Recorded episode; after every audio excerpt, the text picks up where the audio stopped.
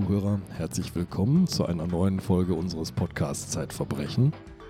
Drei Schwestern ist der Text überschrieben, auf dem diese Folge beruht. Sabine, du wirst uns die Autorin gleich vorstellen, die hier bei uns setzt. Drei Schwestern, das sind Christina, Angelina und Maria, die zu Täterinnen werden oder man müsste eigentlich sagen, die Opfer sind. Ja, bei uns ist Alice Botha. Alice Botha war bis vor kurzem unsere Russland-Korrespondentin und hat sich in Moskau über viele Jahre im Putin-Reich umgesehen und dessen Verfinsterung dort auch miterlebt. Sie hat in dieser Zeit Kontakt gehabt zu dieser Geschichte, die bis heute in Russland eine große Rolle spielt. Drei Schwestern im Teenageralter tun sich zusammen und töten ihren Vater. Und warum sie das tun und wie die ganze Geschichte gekommen ist, das hat Alice über viele Monate, ich möchte fast sagen Jahre, recherchiert und wir haben immer wieder Kontakt gehabt und es war zum Teil eine verzweifelte Situation, in der Alice steckte. Aber irgendwann hatte sie dann doch alle gesprochen und überall Einblick gehabt und hat diese Geschichte aufgeschrieben. Und das ist eine ganz besonders schlimme Geschichte, aber auch eine Geschichte, die etwas sagt über Russland. Hallo ihr beiden, danke für die Einladung. Diese Geschichte beginnt an einem Sommertag am 27. Juli 2018. Drei Schwestern, die jeweils ein Jahr auseinander sind, leben mit ihrem Vater in einer Wohnung im Norden von Moskau. Es ist eine kleine Wohnung, in der sie zusammen leben, zu viert, seit erst drei Jahren. Die jüngste der Schwestern ist 17 und heißt Maria. Die mittlere ist 18 und heißt Angelina. Und die älteste ist 19 Jahre alt und heißt Christina. Sie sind sehr, sehr eng miteinander. Sie sind sehr zusammengeschweißt durch das Leben, das wenige Freuden für sie bereithält. Und dieser Tag beginnt so, dass ihr Vater aufwacht. Ihr Vater heißt Michael Hajatoyan und wütet. Er wütet oft. Er ist ein jähzorniger mhm. Mann, ein ungehaltener Mann. Er ist wütend, weil die Wohnung nicht aufgeräumt ist, weil überall lange schwarze Haare herumliegen. Die Schwestern haben dichtes, schwarzes, sehr langes Haar. Bittet die Schwestern zu sich oder er befehligt sie zu sich. Sie stellen sich auf in Reih und Glied. Das alles ist festgehalten, denn der Vater hat das gefilmt und beschimpft sie. Während er sie beschimpft, filmt er also, das hat er sehr oft gemacht und sagt, was für Schlampen sie wären, was für Huren sie wären. Und er benutzt eine Schimpfsprache, die später im russischen Fernsehen nicht gezeigt werden darf. Also nicht irgendwie ihr blöden Kühe, ich ärgere mich über euch, sondern eine derbe, vulgäre, erniedrigende Sprache, die die drei aber schon kennen. Das Ungewöhnliche ist, dass der Vater erst am Vorabend aus einer Nervenklinik zurückgekommen war. Jedes Jahr begibt er sich dahin wie andere in den Urlaub. Mhm. Und normalerweise geht es ihm danach erstmal besser. Der weist sich selbst ein? Er weist sich selbst ein, privat, mhm. wie andere auf Kur gehen, kehrt dann nach ein paar Wochen wieder und ist zunächst besänftigt. Und das macht er seit vielen, vielen Jahren. Und in diesem Fall kehrt er wieder und er ist nicht besänftigt. Er ist jähzornig wie sonst auch und lässt seinen ganzen Ärger und seinen Jähzorn an den Töchtern aus. Er beschimpft sie also und sprüht ihn dann mit Pfefferspray ins Gesicht eine nach dem anderen. Und der ältesten, Christina, sie ist die sensibelste und labilste, scheint mir von diesen dreien, wird schlecht, sie hat Atemnot, er nimmt es nicht ernst, spritzt ihr ein bisschen Wasser ins Gesicht und fordert sie auf, mit diesem Theater sein zu lassen. So wird es später dokumentiert sein in den Verhörprotokollen der Polizei. Und da beschließen die Schwestern, ihn zu töten. Sie holen ein Messer aus dem Auto des Vaters, das er immer bei sich hat, und einen Hammer und verstecken diese Tatwaffen. Und als er schläft, er schläft immer in so einem Sessel im Wohnzimmer. Und er schläft oft tagsüber, weil er nachts bis in die frühen Morgenstunden im Internet surft. Als er schläft, liegt Christina im Nebenzimmer, immer noch benommen von diesem Pfefferspray. Und die beiden jüngeren Schwestern attackieren den Vater. Angelina hat den Hammer, schlägt auf den ein. Maria das Messer. Er wacht auf versteht gar nicht, was los ist. Es gibt viel Geschrei. Christina wacht ebenfalls im Nebenzimmer auf, kommt rausgerannt, sprüht mit Pfefferspray rum. rennt dann aufgelöst raus ins Treppenhaus und die beiden jüngeren Schwestern kämpfen mit dem Vater. Angelina entwendet ihrer Schwester das Messer und verpasst ihm schließlich den tödlichen Messerstich ins Herz. Der Vater wankt noch ins Treppenhaus und bricht dort blutüberströmt zusammen. Und dieser ganze Prozess würde normalerweise von Kameras festgehalten werden, die er an der Tür hat befestigen lassen, um immer die Töchter überwachen zu können. Aber die Metalltür der Wohnung, so eine imposante, schwere Eisentür, fliegt auf und versperrt eben die Sicht. Also später werden Polizeifotos zeigen, die dann auch in allerlei Talkshows die Runde machen, wie er dort liegt. Die Schwestern fügen sich danach Selbstverletzungen zu. Sie wollen so aussehen lassen, als hätte der Vater sie angegriffen. Als hätte es einen Kampf gegeben quasi und sie hätten sich verteidigen müssen. Es hat einen Kampf gegeben, aber mhm. ja, es hätte er versucht, sie anzugreifen. Mhm. Und dann rufen sie den Notruf. Eine Frau nimmt ab und stellt recht suggestive Fragen. Sie fragt, war euer Vater betrunken? Also sie sagen gleich, wir haben den Vater umgebracht. Es ruft aber an die Jüngste und gibt sich als die Mittlere aus, seltsamerweise. Und die Frau fragt, was passiert sei, ob er betrunken gewesen sei. So nein, aber er habe irgendwelche Mittel genommen. Hätte er sie denn angegriffen? Ja, er hat sie angegriffen. Und als die Polizei kommt, gestehen aber die Schwestern, dass sofort diese ja, Lüge, die noch nicht einmal umgesetzt worden ist und auch, dass sie sich die Wunden zugefügt haben.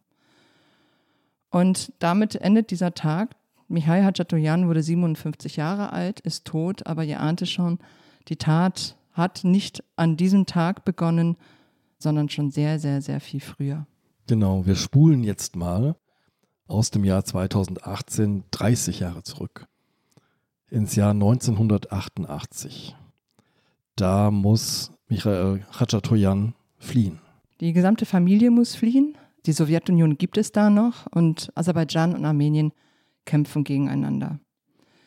Und die Hachaturians leben in Aserbaidschan, sind aber Armenier in Baku, in der Hauptstadt.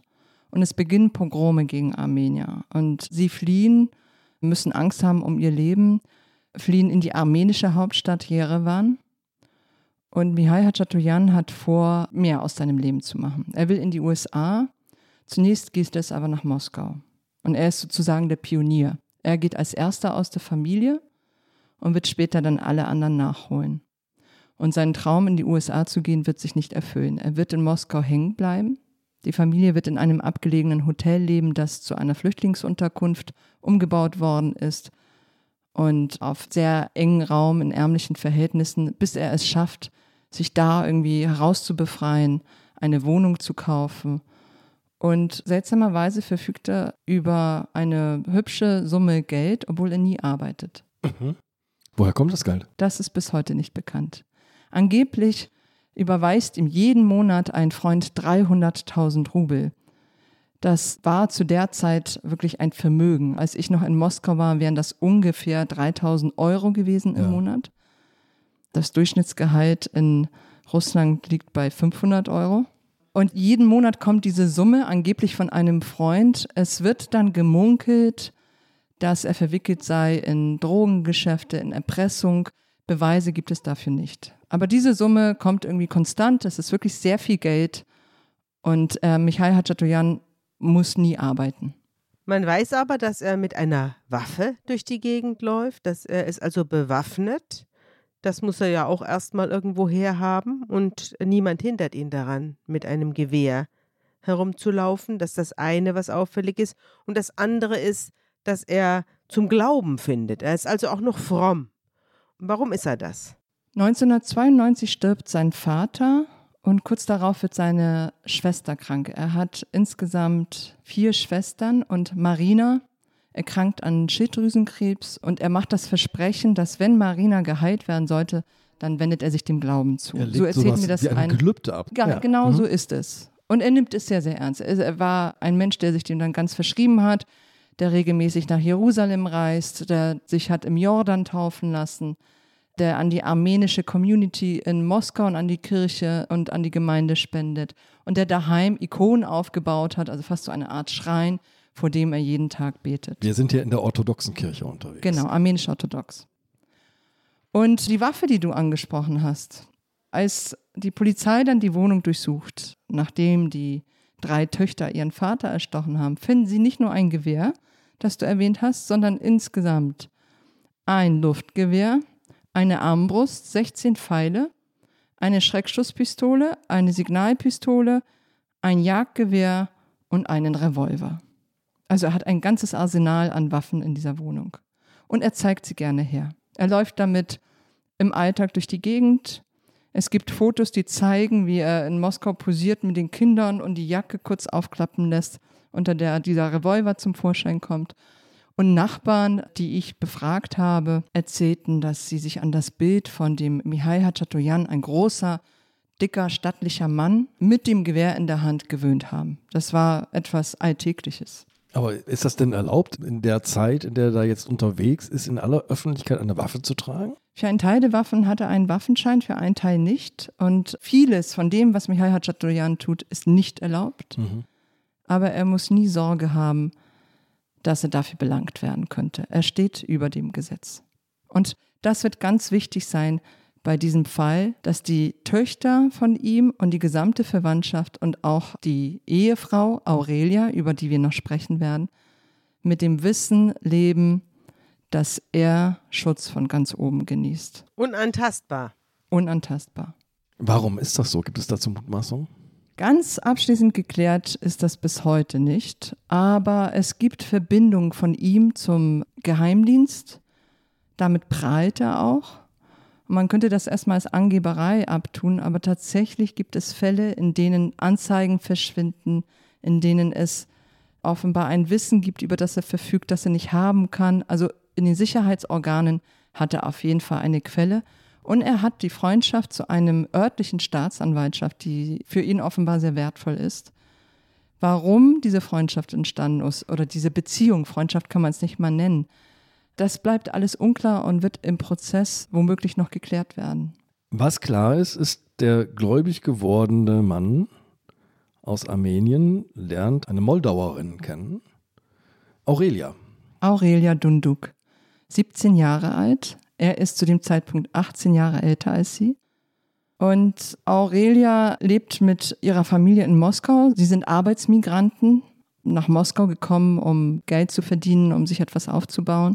Mutter, Bruder und sie. Und Michael Hachatoyan macht ihr den Hof, wirbt um sie, spielt den großen Gönner, sie treffen sich und es entsteht etwas, von dem ich nicht einmal weiß, wie man das nennen soll. Eine Beziehung ist es nicht. Den ersten sexuellen Kontakt, so wird es Aurelia später schildern, mit Michael Hachatoyan war eine Vergewaltigung. Zu dem Zeitpunkt scheint sie sich aber dessen gar nicht so richtig klar zu sein. Sie ist ein junges Mädchen und so wird es mir später der Bruder erzählen. Eines Tages sitzt sie in der Badewanne nackt. Ihre Mutter kommt rein und sieht, dass sich ein Bauch wölbt. Aurelia ist schwanger. Wie ist es denn zu dieser Vergewaltigung gekommen? Wo genau weiß ich nicht, aber das war sozusagen der sexuelle Kontakt, der dann die Beziehung begründet hat. Es gab dann später auch eine Verlobung, sie haben nie geheiratet, aber eine kirchliche Verlobung. Und das ist sozusagen der Grundstein dieser Beziehung, dieser merkwürdigen, schicksalhaften Zusammenführung der beiden. Mhm. Kommt als erstes der Sohn jetzt zur Welt? Als erstes kommt der Sohn zur Welt und nach Bihai Hachatoyans Tod wird sich herausstellen, dass er nicht der Vater ist. Er ahnt es äh, wohl sein Leben lang. Und die Mutter, als sie eben diesen Bauch entdeckt und weiß, da ist Michael Hachatoyan, einer, der offenbar über Mittel verfügt, spricht mit ihm und arrangiert im Prinzip, dass sie ein Paar werden. Ja. Der Sohn kommt zur Welt, Sergei. Sie leben auch zunächst, äh, also Sergei und seine Mutter, beide Großmutter. Und als Sergei ein paar Monate alt ist, ziehen sie dann zu Michael Hachatoyan. Du hast ja mit Aurelia gesprochen. Hat sie dir denn nicht erzählt, wer der Vater von Sergei ist, erstens, und zweitens, warum sie nicht mit diesem Mann zusammen ist, sondern mit diesem Gewalttäter hier. Nein, das ist ihr Geheimnis, über das sie nicht spricht. Mhm. Und dass Sergei einen anderen Vater hat, kam, das klingt abstrus und äh, verrät auch ein bisschen etwas über die Talkshow-Kultur in Russland, kam in einer Talkshow heraus, als sie einen Lügendetektor-Test gemacht hat also live auf Sendung. Und der hat ergeben, dass Michael Hachatoyan eben nicht der Vater ist. Und er vermutet es sein Leben lang. Also es gibt gar keinen DNA-Test, sondern es gibt einen Lügendetektor in einer Talkshow. Sie räumt es dann auch ein. Ah ja. Sie räumt es ein, aber es ist ein Kapitel in ihrem Leben, das sie fest verschlossen hat und über das sie nicht sprechen will und nicht gesprochen hat und auch nicht sprechen muss. Aber man hört aus diesen Begleitumständen, dieser Fall erregt enorme öffentliche Aufmerksamkeit. Wenn wir jetzt in das Leben dieser Familie hineinschauen, dann wird es da so allmählich immer enger. Die beiden wohnen in einer Zwei-Zimmer-Wohnung. Michael, Aurelia, der Sohn, drei Töchter kommen dazu. Die sind alle von ihm. Michael holt seine zwei Schwestern mit in die Wohnung, die auch noch ihre Kinder mitbringen. Das heißt, hier leben zeitweise mehr als zehn Menschen in zwei Zimmern. Und noch die Mutter. Was wichtig ist, denn ich bin davon überzeugt, dass die Familie mitbekommen haben muss, wie Michael mit ihr umging, wie Michael sie schlug, wie grob er mit Worten war. Zunächst war er wohl vor allem eben verbal sehr grob. Dann schlug er auch. Und die Mutter soll gesagt haben, hab dich nicht so, sei doch froh, dass er für dich sorgt. Ich kann mir, wir können uns das alle wahrscheinlich gar nicht vorstellen, unter solchen Verhältnissen zu leben. Ich glaube, das ist aber in einigen Vororten Moskaus, auch St. Petersburg, der großen Städte, durchaus üblich, dass Menschen sehr eng auf sehr beengtem Raum aufeinander hocken. Das stimmt, wobei zehn Personen in zwei Zimmern, das ist, glaube ich, eher etwas, was Arbeitsmigrantinnen und Migranten mhm. kennen, die dann nach Moskau kommen. Der Wohnraum ist sehr, sehr teuer, man tut sich zusammen oder mit mehreren Familien, mietet eine Wohnung an. Also, dass eine russische Familie zu zehn auf zwei Zimmern lebt, habe ich so noch nicht gehört. Und noch etwas ist hier jetzt nicht sehr verbreitet, nämlich das Sprichwort schlägt er dich, dann liebt er dich. Das ist ein russisches Sprichwort und soll Frauen sagen, dass Zuwendung viele Gesichter hat und auch Gewalt muss als Zuwendung verstanden werden. Kannst du uns ein bisschen sagen, wie es den Frauen in Russland geht? Sehr gern. Das Sprichwort ist eins von mehreren, die Gewalt verherrlichen und Gewalt versuchen zu Liebe umzustülpen. Und es hält sich auch heute noch ziemlich wacker. Und das macht den Fall so groß. Dieser Fall wird, würde ich sagen, der berühmteste Kriminalfall in Russland. Er erregt nicht nur Aufmerksamkeit in den Metropolen wie Moskau und St. Petersburg, sondern auch in den Städten, die weit, weit weg liegen. Es gibt Solidaritätskundgebung für die drei Schwestern, als sie dann eben verhaftet werden und in Untersuchungshaft sitzen. Es gibt eine Petition, die über 400.000 Menschen unterschreiben. Sogar im Ausland gibt es Kundgebungen und Hashtags unter Ich bin Schwester Hachatoyan. Und auf der anderen Seite werden konservative Politiker auf den Plan gerufen. Also eine Polarisierung und es geht um den Umgang mit häuslicher Gewalt.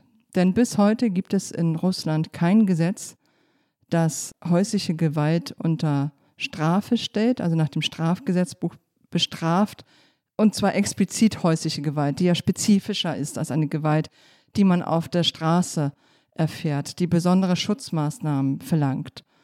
Es gab unzählige Versuche von unterschiedlichen Frauen aus unterschiedlichen Parteien seit 1991 ein solches Gesetz durchzusetzen, vergeblich.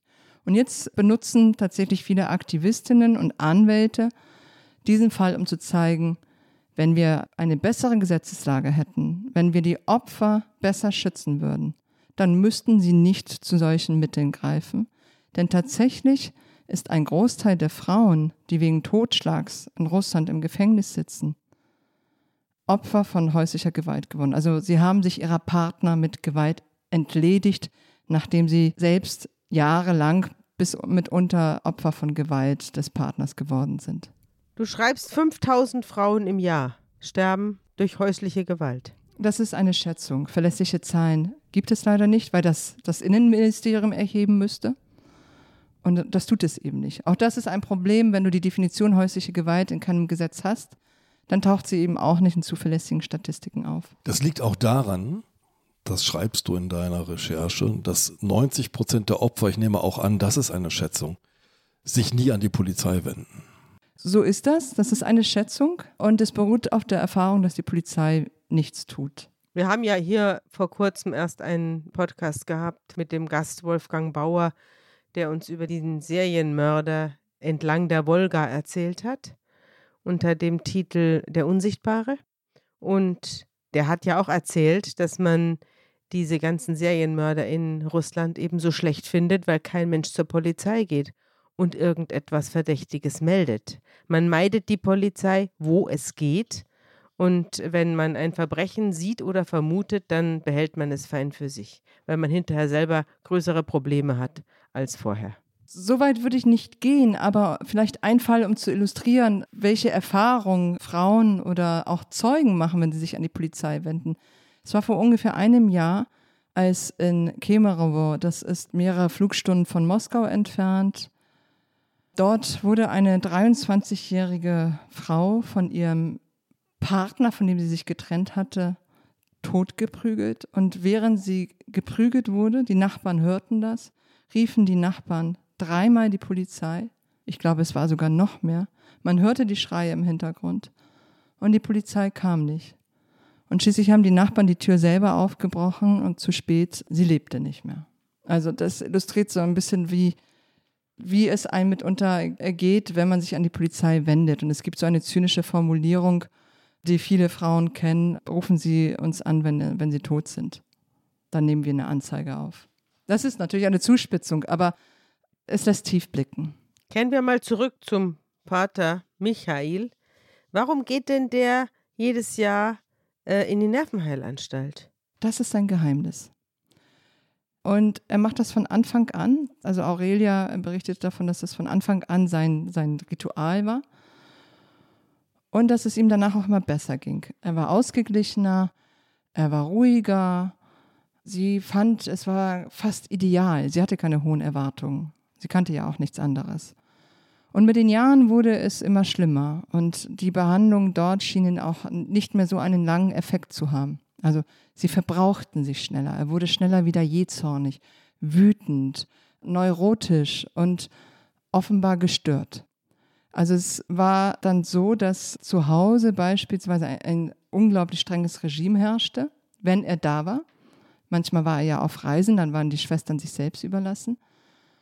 Und er war beispielsweise davon überzeugt, dass einige Wörter böse sind. Also Wörter wie Sonne, Salz, Tisch. Und die durfte dann niemand benutzen. Und wenn einem dann das Wort Tisch doch über die Lippen kam, dann tobte er. Aber es gibt doch psychiatrische Diagnosen, wenn er in einer Klinik war. Und die müssen doch jetzt später dann im Prozess oder in der Vorbereitung oder in der Anklage, Vorbereitung auf den Prozess eine Rolle gespielt haben. Wenn jemand so zum eigenen Ermordetwerden beiträgt wie er, dann muss es doch darüber eine Ermittlung geben. So ist es.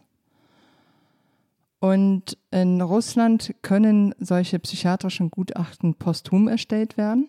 Und in dem Fall hatte man ja auch tatsächlich eine recht gute Datenlage vorliegen. Also diese Beobachtung, die diese Ärzte festgehalten haben in dieser Nervenklinik Solovyov heißt sie, sind wohl in die Expertise und die Gutachten eingegangen, die dann eins der bekanntesten Institute in Russland vorgenommen hat. Und dieses Gutachten ist 58 Seiten stark. Und es listet unter anderem auf, lass mich mal, es ist, ich werde daraus jetzt nicht vorlesen, weil es auch eine sehr komplizierte Sprache ist, aber um zu sagen, was man mitunter bei ihm festgestellt hat und auch bei den Töchtern, ist, dass er an Übererregbarkeit, an Explosivität, an Inkonsequenz bei Emotionsäußerung im Verhalten, litt, dass er ohne Anlass aggressiv und jähzornig wurde.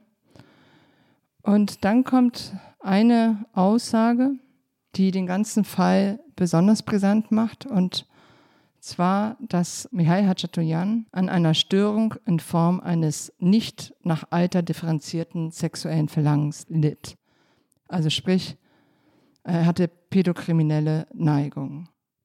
Das ist natürlich für eine Familie, die so von Traditionen geprägt ist, von Glauben, ein nicht hinnehmbarer Umstand. Und auch von Enge. Wenn man so aufeinander lebt, da gibt es ja kein Ausweichen. Ich vermute, dass tatsächlich das Ausleben dieses Triebes erst später kam. Also die Mutter beteuert, dass sie nichts gesehen hat. Und auch die Schwestern sagen aus, dass er sich an ihnen vergangen hat, als er die Mutter aus dem Haus schmiss, Aurelia. Das müssen wir noch dazu erzählen, denn in seinem Zorn wirft er, jagt er zunächst mal den Sohn aus dem Haus. Das ist 2013. So ist es. Das ist vielleicht wichtig zu sagen, er ist zu den Mädchen nicht gewaltvoll.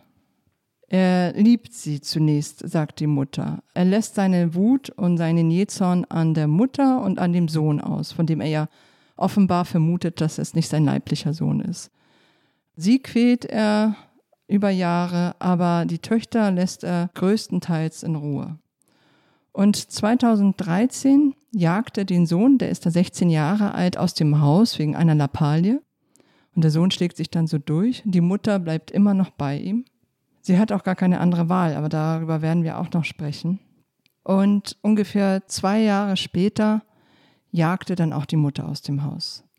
Er hält ihr eine Waffe, seinen Revolver, an den Kopf, so wird sie es berichten, und sagt, wenn sie nicht abhaut, dann wird er hier alle töten. Trotz dieser Anwandlungen und trotz der Tatsache, dass alle das wissen, sogar die Nachbarn, hat er einen Fanclub bestehend aus seinen Schwestern. Auch später, nach seinem Tod, werden die ja alles tun, um die drei Töchter alt aussehen zu lassen und böse aussehen zu lassen und schlecht aussehen zu lassen. Was verbindet denn diese Schwestern mit diesem Mann? Es sind vor allem zwei Schwestern, Naira und Marina, die ihn nach seinem Tod in einer Art und Weise glorifizieren, als wäre einem die Reinkarnation des Barmherzigen begegnet. Und Arsène, sein Neffe. Und deshalb erwähnte ich diese Diagnose über diese pädokriminellen Neigungen, weil die Schwestern das nicht glauben. Und je länger er tot ist, je länger der Prozess auf sich warten lässt, desto mehr machen sie einen Heiligen aus ihm. Ich habe mit Naira gesprochen und sie war auch keine schlechte Tante. Sie hat sich um die Töchter gekümmert, als Michael Hachatoyan mal wieder auf Reisen war. Sie ist eine sehr fürsorglich wirkende Frau. Also sie hat eine durchaus warme Ausstrahlung. Und auf einmal spricht sie in einem Ton über ihre Nichten, dass einen einfach die Ohren schlackern. Da wird von Hündinnen, von Schlampen gesprochen, die ihren Vater äh, kaltblütig ermordet haben, weil sie hinter seinem Geld her waren, weil sie ein ungestörtes Leben führen wollten. Und ja, er wäre streng gewesen, aber ein solches tollwütiges Blut, so nennt sie es, hätte man eben auch wirklich unter Kontrolle halten müssen. Ich habe den Verdacht, dass es um die Familienehre geht, die nicht beschmutzt werden darf, dass es um Selbstbetrug geht und dass es vielleicht tatsächlich etwas gab, was sie nicht wussten, dass er sich an den Mädchen verging dass er ein gestörter, pathologischer, gewaltvoller, derber, vulgärer, brutaler Mann war, das kann ihnen nicht entgangen sein. Was haben denn die Mädchen ausgesagt über ihr Verhältnis zu ihrem Vater, beziehungsweise zu dem Umgang des Vaters mit ihnen? Das ist eine seltsame Sache in den Protokollen. Die Aussagen ähneln sich sehr stark. Und ich habe den Verdacht, dass ein Polizist, der die Aussagen aufgenommen hat, also im ersten Verhör, sich nicht sonderlich viel Mühe gemacht hat, sondern vielleicht auch mit Copy und Paste gearbeitet hat. Es ist wirklich auffällig, wie ähnlich die Aussagen klingen. Und sie erzählen aus dem Leben mit dem Vater, wie sie ihn immer siezen mussten. Sie sind zurückhaltend und fangen an damit so, sie müssen wissen, mein Vater war kein netter Mensch und berichten dann. Und was sie zu berichten haben, ist fürchterlich. Sie berichten, wie er sie eben sexuell missbraucht hat, wie er sie zu sexuellen Handlungen gezwungen hat. Sie berichten, wie er ausgerastet ist, Angelina beispielsweise zu einer sexuellen Handlung zwingt, sie dann unmittelbar danach anfängt zu beschimpfen dafür. Und das alles sagen sie ihm aus, geben es zu Protokoll. Aber es gibt doch auch Audio und Video. So ist es. Beweise. Es ist ja nicht nur so, wenn sich Aussagen von unterschiedlichen Zeugen sehr ähnlich sind. Dann kann man auch sagen, die haben sich vorher abgesprochen. Das muss jetzt kein Polizist gewesen sein, der das kopiert hat. Und was so auffällig ist, aber nicht, dass der Inhalt gleich ist, sondern dass teilweise der Satzbau sich auch gleicht. Deshalb mein Copy- und Paste-Verdacht. Mhm.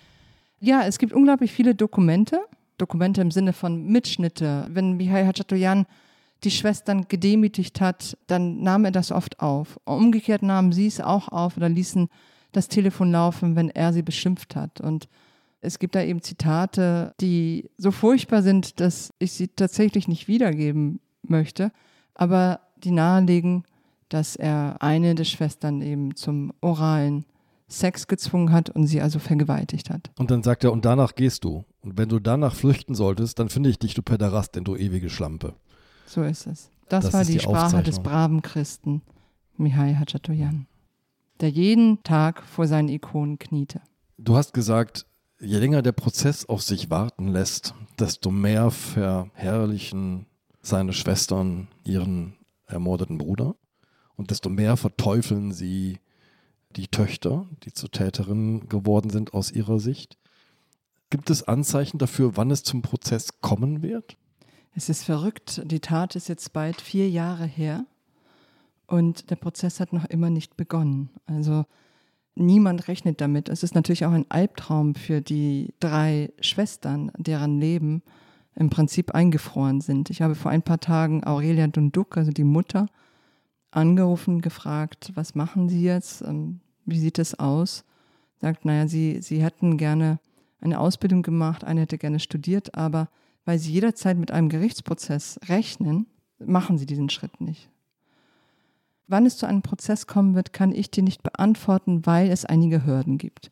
Verschleppt wurde die Sache zunächst durch einen Kompetenzwirrwarr zwischen einem Ermittlungskomitee, so heißt es in Russland, es ist so eine Art FBI. Wir haben im Prinzip kein wirkliches Äquivalent dafür, Kripo noch am ehesten. Dieses Ermittlungskomitee ermittelt, bereitet eine Anklage vor und übergibt sie der Staatsanwaltschaft. Das Ermittlungskomitee war der Meinung, dass es hier sich nicht um eine Notwehr handelt, sondern um vorsätzliche Tötung. Das heißt, wenn es zu einem Prozess käme in dieser Sache, also mit dieser Anklage, dann drohten im schlimmsten Falle den Schwestern 20 Jahre Haft. Nur den beiden Älteren. Es gab ein Gutachten und tatsächlich aber auch eine Gerichtsverhandlung dazu. Ich war dabei, habe draußen gewartet. Ich durfte nicht rein, weil sie eben minderjährig war. Und am Ende äh, hat man sich tatsächlich darauf geeinigt, dass sie nicht zurechnungsfähig war während der Tatzeit und deshalb ist sie außen vor aus dieser Sache. Also diese fürchterliche hohe Strafe droht den beiden älteren Schwestern. Sie ist nicht schuldfähig. Warum ist sie das nicht?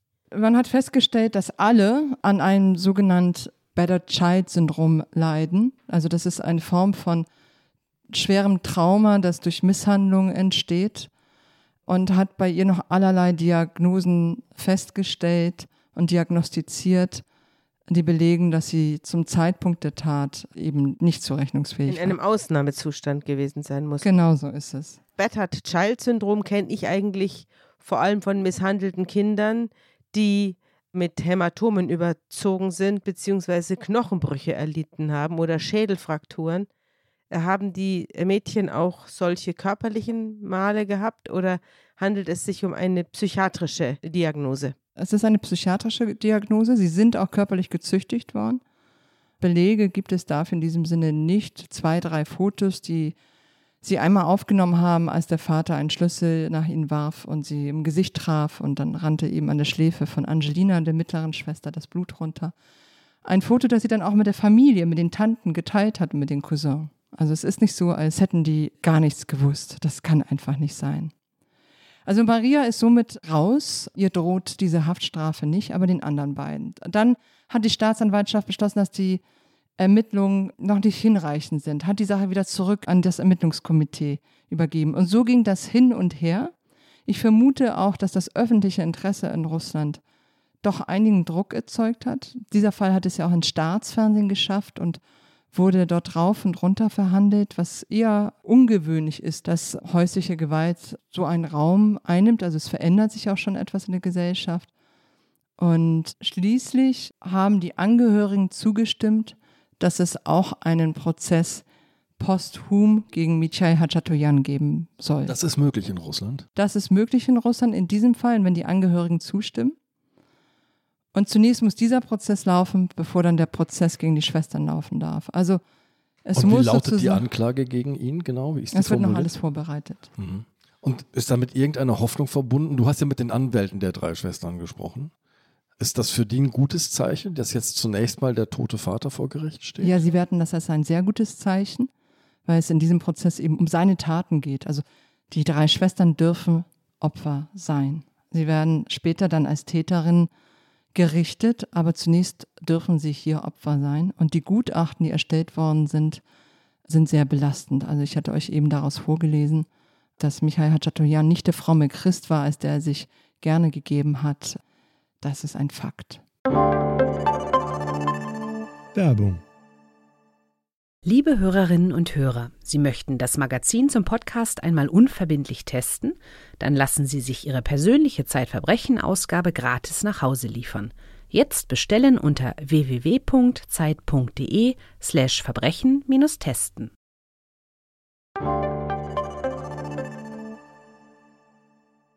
Ich glaube, jetzt sollten wir mal über das Fernsehen reden und über die Rolle der Mutter in diesem Fernsehen. Ja.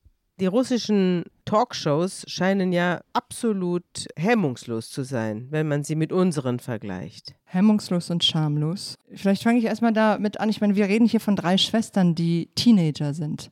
Eine ist sogar minderjährig. Es wird niemand verpixelt. Sie wurden in einen Gerichtssaal geführt, als über die Untersuchungshaft verhandelt wurde. Und dann waren sie in so einem Käfig und alle durften Fotos machen.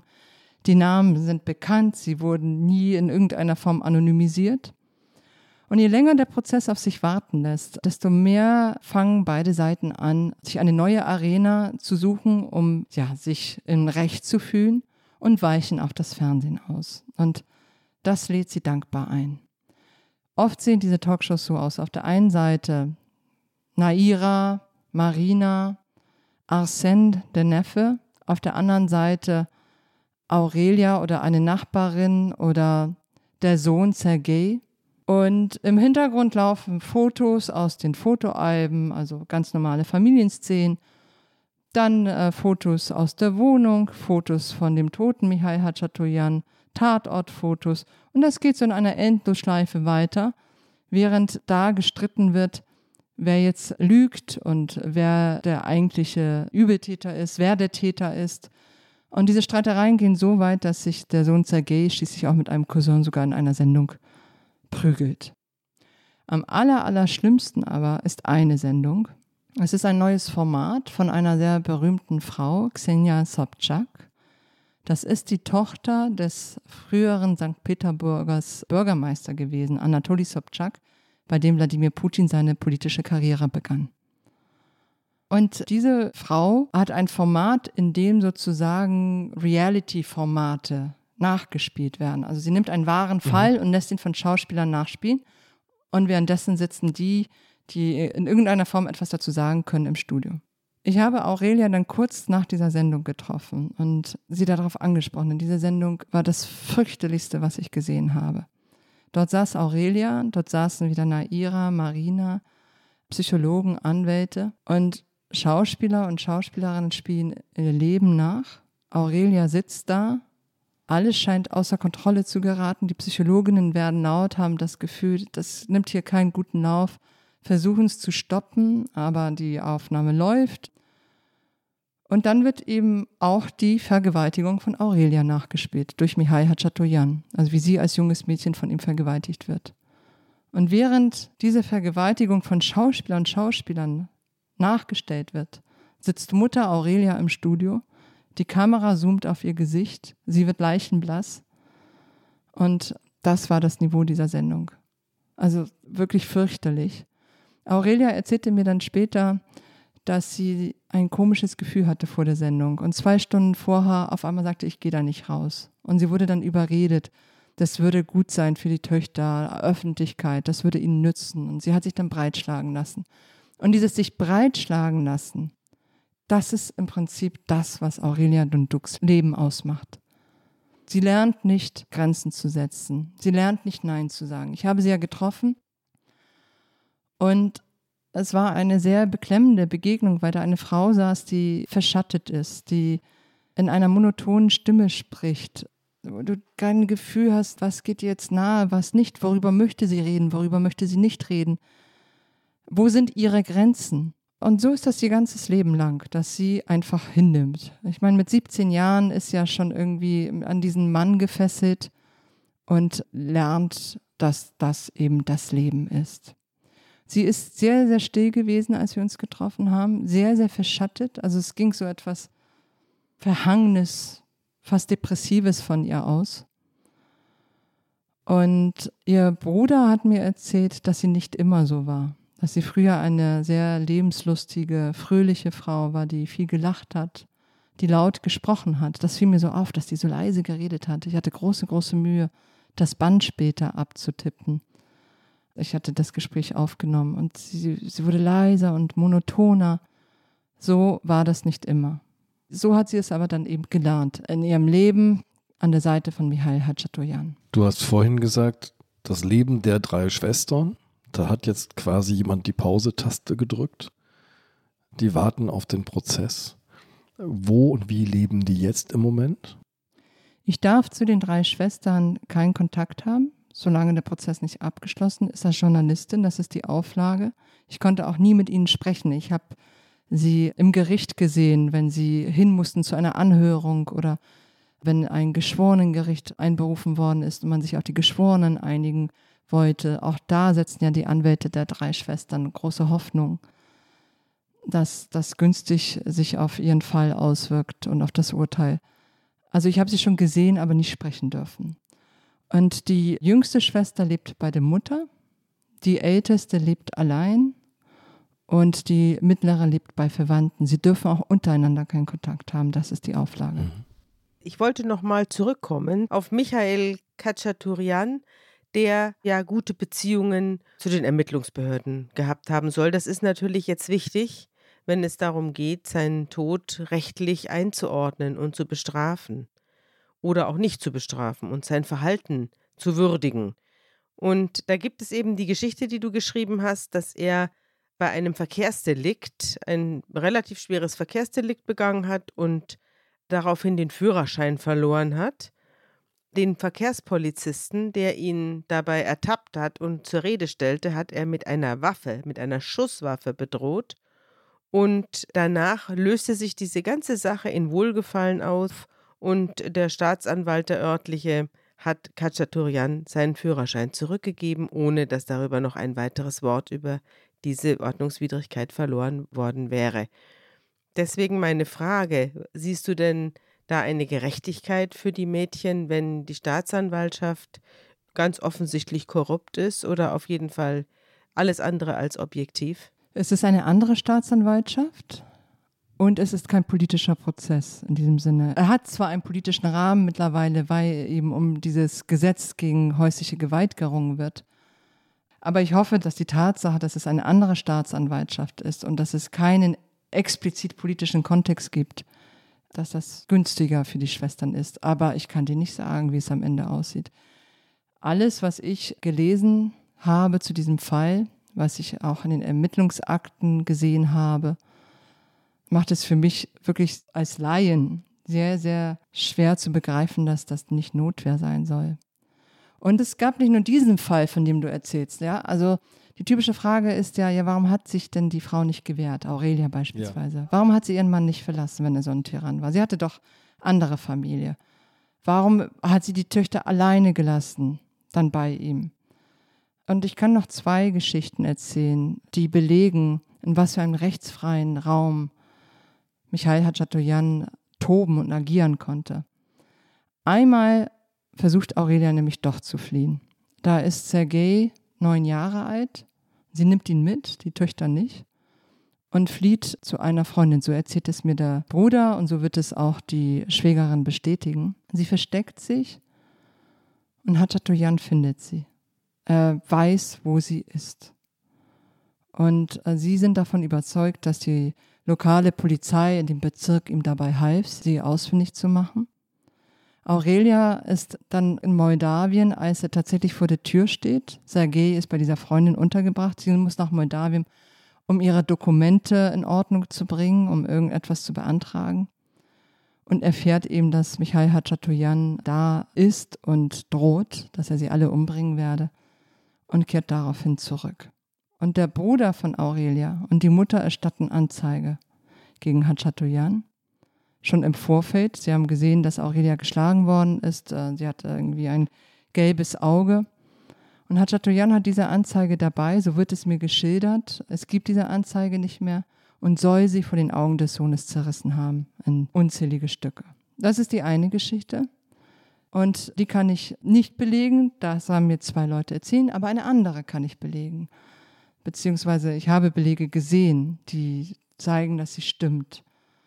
Achatoyan hat ja diese besondere Bekanntschaft mit dem örtlichen Staatsanwalt, der ihn ja immer wieder rausboxt.